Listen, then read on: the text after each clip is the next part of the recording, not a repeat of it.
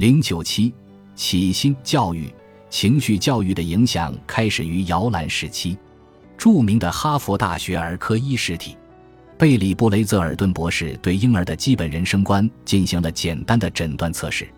他把两块积木交给八个月大的婴儿，然后向婴儿示意，他希望婴儿怎样把两块积木组合在一起。布雷泽尔顿认为，对人生充满希望、对自身能力很自信的婴儿会这样。这样的婴儿从成年人那里获得了很多认可和鼓励，他们期望战胜生活中的小小困难。与此相反的是，如果婴儿来自惨淡、混乱的家庭，得不到家庭的关爱，在面对同样简单的任务时，他们会表现出期望失败的迹象。并不是说这些婴儿无法把积木组合在一起，他们明白大人的要求，并有能力遵从这些要求。不过，布雷泽尔顿的报告指出。即使这些婴儿完成任务，他们的表现也是畏畏缩缩的，好像在说“我不行，看我失败了”。这些孩子可能有着失败主义的人生观，他们不会期望从老师那里得到鼓励和关注，觉得学校无趣，很可能中途辍学。自信而乐观的孩子和期望失败的孩子，他们人生观的差异在人生的头几年开始形成。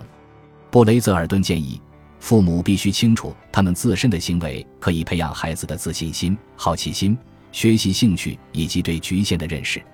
这些素质可以帮助孩子获得成功。有越来越多的研究显示，学习成绩很大程度上取决于孩子入学前形成的情绪性格。我们在第六章了解到，四岁的孩子忍住冲动不抓软糖。这种能力预告了十四年后，他们 SAT 考试的分数高出平均水平二百一十分。塑造情绪智力要素的先机在人生的最早几年，尽管情绪智力的形成贯穿了个体的求学阶段，孩子后来获得的情绪能力建立在早年情绪智力的基础之上。第六章曾经介绍，情绪能力是所有学习活动必不可少的基础。美国国家临床婴儿项目中心的报告指出，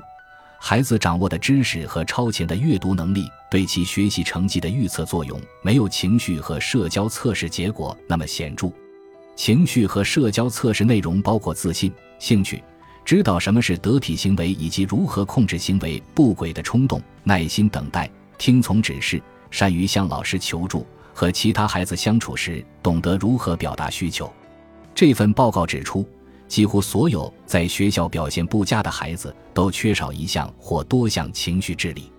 这并不是小问题。在美国的一些州，有近十五的孩子不得不复读一年级，而且随着时间的推移，他们与同学之间的差距越来越大，他们也会变得越来越沮丧、愤怒，并且爱捣乱。孩子是否做好了入学准备，取决于他们是否具备了学习能力。一切知识的基础。该报告列举了这项关键能力的七大要素，这些要素都与情绪智力有关。刚刚上幼儿园的孩子是否具有这些能力，很大程度上取决于孩子的父母和幼儿园老师是否给予孩子足够的关怀，对孩子进行起心教育，也就是情绪方面的启智项目。